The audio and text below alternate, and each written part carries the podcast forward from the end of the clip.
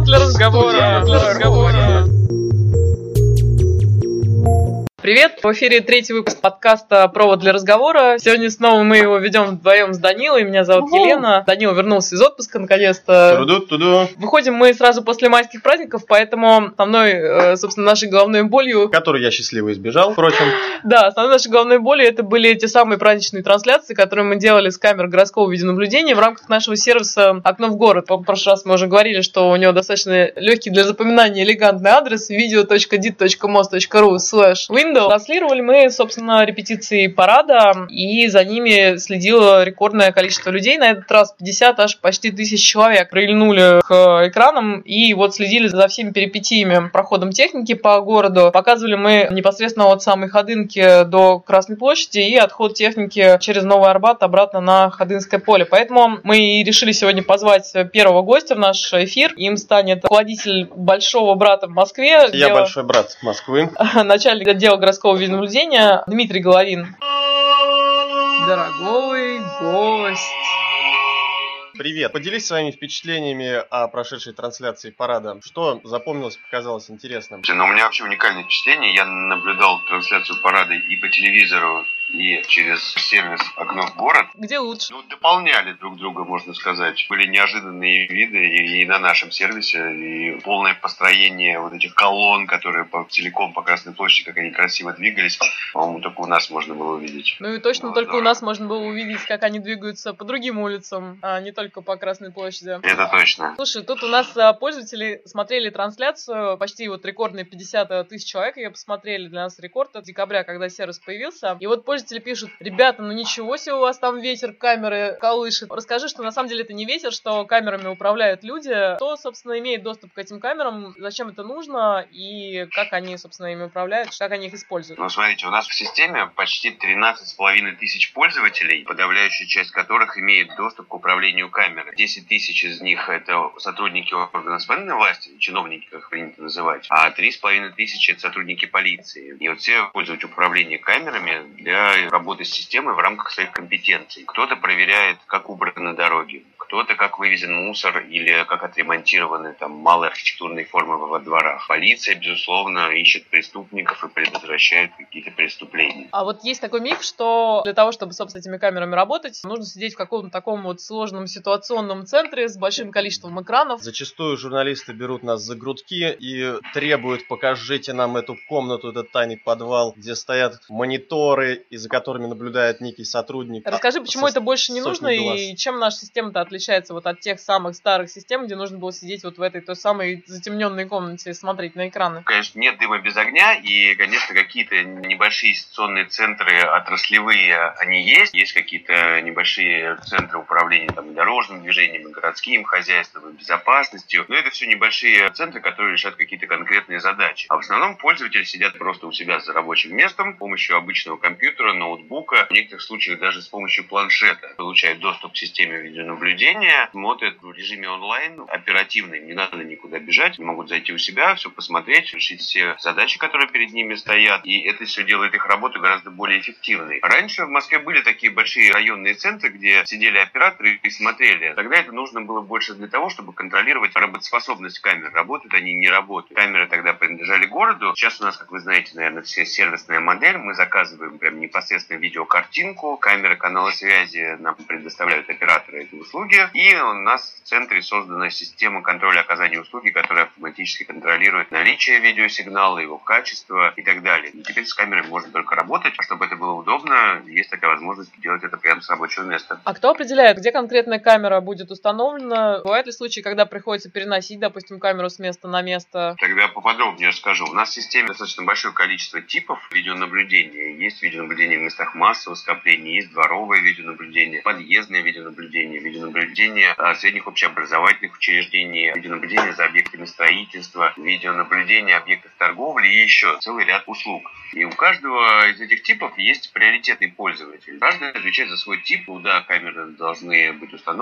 какие зоны обзора они должны иметь и так далее. А что бывает, если камера находится в какой-нибудь не очень удачной точке, ее постоянно заносит грязью, там что-нибудь в таком духе? Как камеры чистятся и моются? Как я говорил, у нас а, вся работа по сервисной модели происходит, поэтому мы платим за качественное изображение. Если камера вся грязная, то такая камера не оплачивается, исполнителям выставляются штрафы, поэтому не в их интересах допускать такое. Поэтому у каждого исполнителя, оператора этой услуги есть свой регламент обслуживания камер видеонаблюдения. Мы им направляем данные контроля нашей системы. Они всегда знают, в какой камере у нас есть претензии и быстро это исправляют в рамках тех регламентов, которые у нас прописаны с ними. Расскажи немножко про сервис. Вот слышали, есть такой сервис, что каждое утро камеры, которые установлены на крышах домов, поворачиваются в сторону помойки и смотрят, вывезен ли мусор. Это вот какой-то уникальный сервис, то есть как давно он существует, и есть ли что-то еще подобное для других служб? Это функциональность автоматического снятия скриншотов по расписанию, так называемая наша, которая признана облегчить работу вот с контролем каких-то больших площадей в большом объеме. Знаете, сколько в Москве почти 30 тысяч дворов, и каждый надо просмотреть. Даже если у нас в каждом дворе есть видеонаблюдение, нужно идти на камеру, там долго настраивать этот ракурс, посмотреть, убран, не убран мусор, убран, не убрана территория и так далее. Мы э, эту работу немножко автоматизировали. Один раз назначается какая-то позиция для камеры в каждом дворе, и определяется время контроля для этой точки. Система автоматически направляет нужное время камеру в это место и делает э, скриншот, то есть стоп-кадр сцены обзора вот той, которая задана пользователю. И потом уже оператору, который контролирует, нужно просто там перелистывать картинки и смотреть, все ли соответствует требованиям, убран ли мусор, убран ли снег зимой, выметены улицы, нет ли каких-то груд мусора. И таким образом эффективность увеличилась. Раньше один такой вот контролер мог обеспечить обзор 70 дворов в день. Сейчас один контролер просматривает тысячу дворов в день. Что делать обычному человеку? Если что-то вдруг, не дай бог, случилось, машину поцарапали или там еще что-то хуже, ограбили квартиру, есть желание обратиться к архиву камеры, ну и вообще посмотреть, какие камеры были вокруг и, и работали ли они, куда бежать, кому обращаться. На сайте видео Mus.ru есть подобная инструкция с картинками, как что делать, но вкратце это выглядит следующим образом. Есть единый контактный э, номер телефона в коде 495 587 0002, по которому можно обзвонить и сказать, что произошло какое-то происшествие по такому-то адресу. И можно попросить зарезервировать запись камер, которые установлены в этом районе. А так сколько а, запись хранится, напомню? Да, запись хранится всего 5 суток, но этого более чем достаточно для того, чтобы успеть как-то быстро отреагировать и забронировать то, что нужно. Поможет в дальнейшем расследованию. Оператор например, обязан, да, принять заявление такое от любого человека, не только от правоохранительного органа? Как раз даже больше от простых жителей. Правоохранительных органов у них свои регламенты, у них есть возможность своих рабочих мест выгружать, там, продлять архивы. А как раз для горожан вот создан такой контактный центр. А вот по твоим а ощущениям, а, человек... знают, знают они об этом?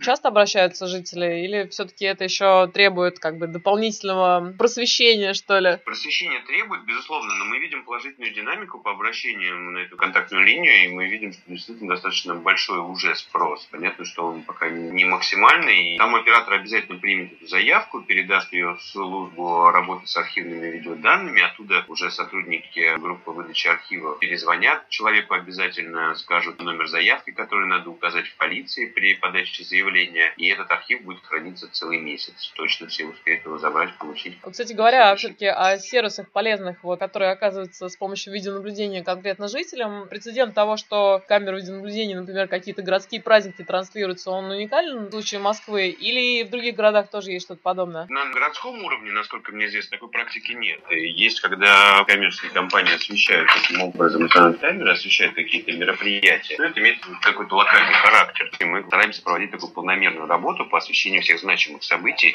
поэтому ну, вот в этой части наш сервис уникален. А раскроешь секрет, какие следующие трансляции планируем с камер городского видеонаблюдения? Ну, только по очень большому секрету. Сейчас рассматриваем возможность организации трансляции выпускных вечеров. Полиция широко достаточно отмечает, что у нас в городе, особенно в парках, будем, а, безусловно, освещать какие-то мероприятия, посвященные Дню России. Безусловно, широко а, будет отмечаться День города, и мы не останемся в стороне от этого мероприятия. Поэтому все самое интересное интересно еще впереди. По масштабу вообще порядка 140 тысяч, да, вроде как, поправь меня, если не та камера у нас уже в Москве, а это самая масштабная система в мире, вот среди мегаполисов, или есть что-то сравнимое? Вот, ну, как бы больше всего известен, наверное, кейс Лондона по количеству камер. Действительно мы уже приблизились к показателям Лондона или вот только-только? По разным оценкам а, в Лондоне установлено от 400 до 600 тысяч камер.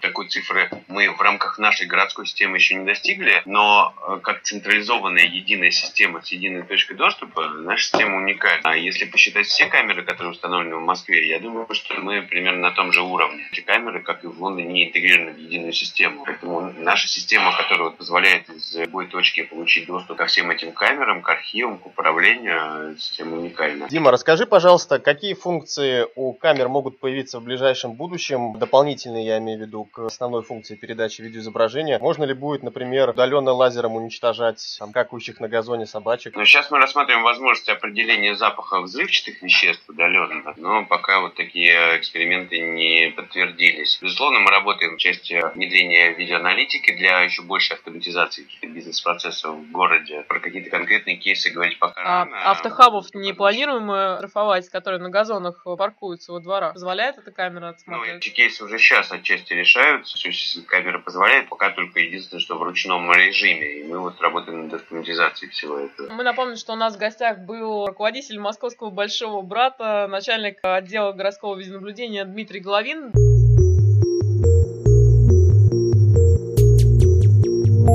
Ну а мы плавно переходим к водным процедурам. К началу весенне-летнего сезона у нас есть для вас несколько отличных новостей. Одна из них заключается в том, что... Воду больше не будут отключать неожиданно. Ее будут отключать ожиданно. В этом году мы сделаем сервис смс-напоминаний, когда именно в вашем доме отключают воду. Подписаться можно будет по смс. Все инструкции будут на нашем сайте dit.mos.ru slash apps с двумя p. Другая новость заключается в том, что горячие линии наши научились наконец распознавать ваш голос. Вы можете теперь позвонив, продиктовать, озвучить показания водных счетчиков, и система настолько умна, что сможет распознать ваш голос и внести данные в систему. Зачем это нужно? Во-первых, нам это, конечно же, экономит достаточно много денег. Мы любим считать бюджетные деньги, экономить их. Вот, поэтому работа оператора стоит, конечно же, гораздо дороже, чем работа автоматического распознавателя вашего голоса. Поэтому, когда вы набираете номер 539-2525, это номер нашей круглосуточной горячей линии ЖКХ, а, где можно сдать показания счетчиков. Вы дальше следуйте просто инструкциям. А, Все очень просто. Называйте код плательщика, показания горячей и холодной воды. Система достаточно уже хорошо опробирована, поэтому ошибок уже достаточно мало. А, вот. Это первый случай, когда мы используем познавание голоса вот на таких массовых горячих линиях, потому что фактически раньше на эту горячую линию было ну, невозможно дозвониться, потому что никакие человеческие ресурсы не в состоянии справиться с тем потоком, который у нас каждый месяц, раз в месяц образуется используется для передачи показаний счетчиков. Также напомню, что показания счетчиков всегда можно передать через московский портал госуслуг pgu.mos.ru. И там же можно внести и показания, в том числе энергосчетчиков. Даже если при надиктовке данных вы ошибетесь или система по каким-то причинам не сможет распознать, вас всегда переведут на живого оператора, и так или иначе вы сможете завершить начатое. Ну, а данные из нашей системы ASU EARS показывают, что возможность установить счетчики и платить гораздо меньше э, за воду, за холодную, за горячую воду воспользуются уже порядка 80% москвичей. В 78 или 80% квартир московских уже установлены индивидуальные водосчетчики. К слову, да, это реально позволяет экономить. В моем случае, например, в три раза удалось сократить затраты на воду. И, естественно, мы эту экономию внедряем и в городских учреждениях. Вот в рамках пилотного проекта, который стартовал, установили мы счетчики индивидуального потребления воды и электроэнергии в одной из школ. Ну, она на самом деле, может быть, и продолжит употреблять, как раньше потребляла, но затраты ее сократились точно втрое. Пилотный проект показал свою эффективность, поэтому дальше будем такие счетчики устанавливать во всех городских учреждениях. А, кстати, вот я смотрю, что в центральном округе всего 60% квартир оборудованы индивидуальными счетчиками на воду. А я, я, если вы живете в ЦАО, обязательно воспользуйтесь летним Просто затишьем. жители ЦАО настолько обеспечены, что могут, Могут себе позволить, позволить. не ставить счетчики. У них безлимитный тариф просто. Еще интересная статистика. Вот посчитали мы, что по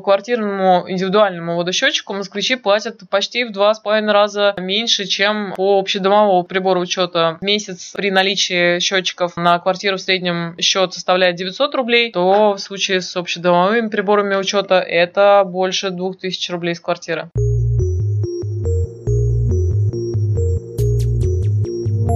На этом у нас на сегодня все. Слушать, кстати, нас теперь можно не только на SoundCloud, на нас можно подписаться на iTunes. В разделе подкасты. Будем видеться чаще. Теперь мы выходим каждую каждую неделю. А Мы, кстати, будем анонсировать наших гостей в Твиттере департамента, напомню, его адрес э, Е-Москва. Пишите Е-Москве, обязательно нам все передадут, все ваши вопросы. В следующий раз в эфире у нас будет руководитель аналитического подразделения Алекс- департамента Алексей, Алексей Чукарин. Чукарин. Всем пока, хороших выходных. Пока. Провод для разговора. Провод для разговора.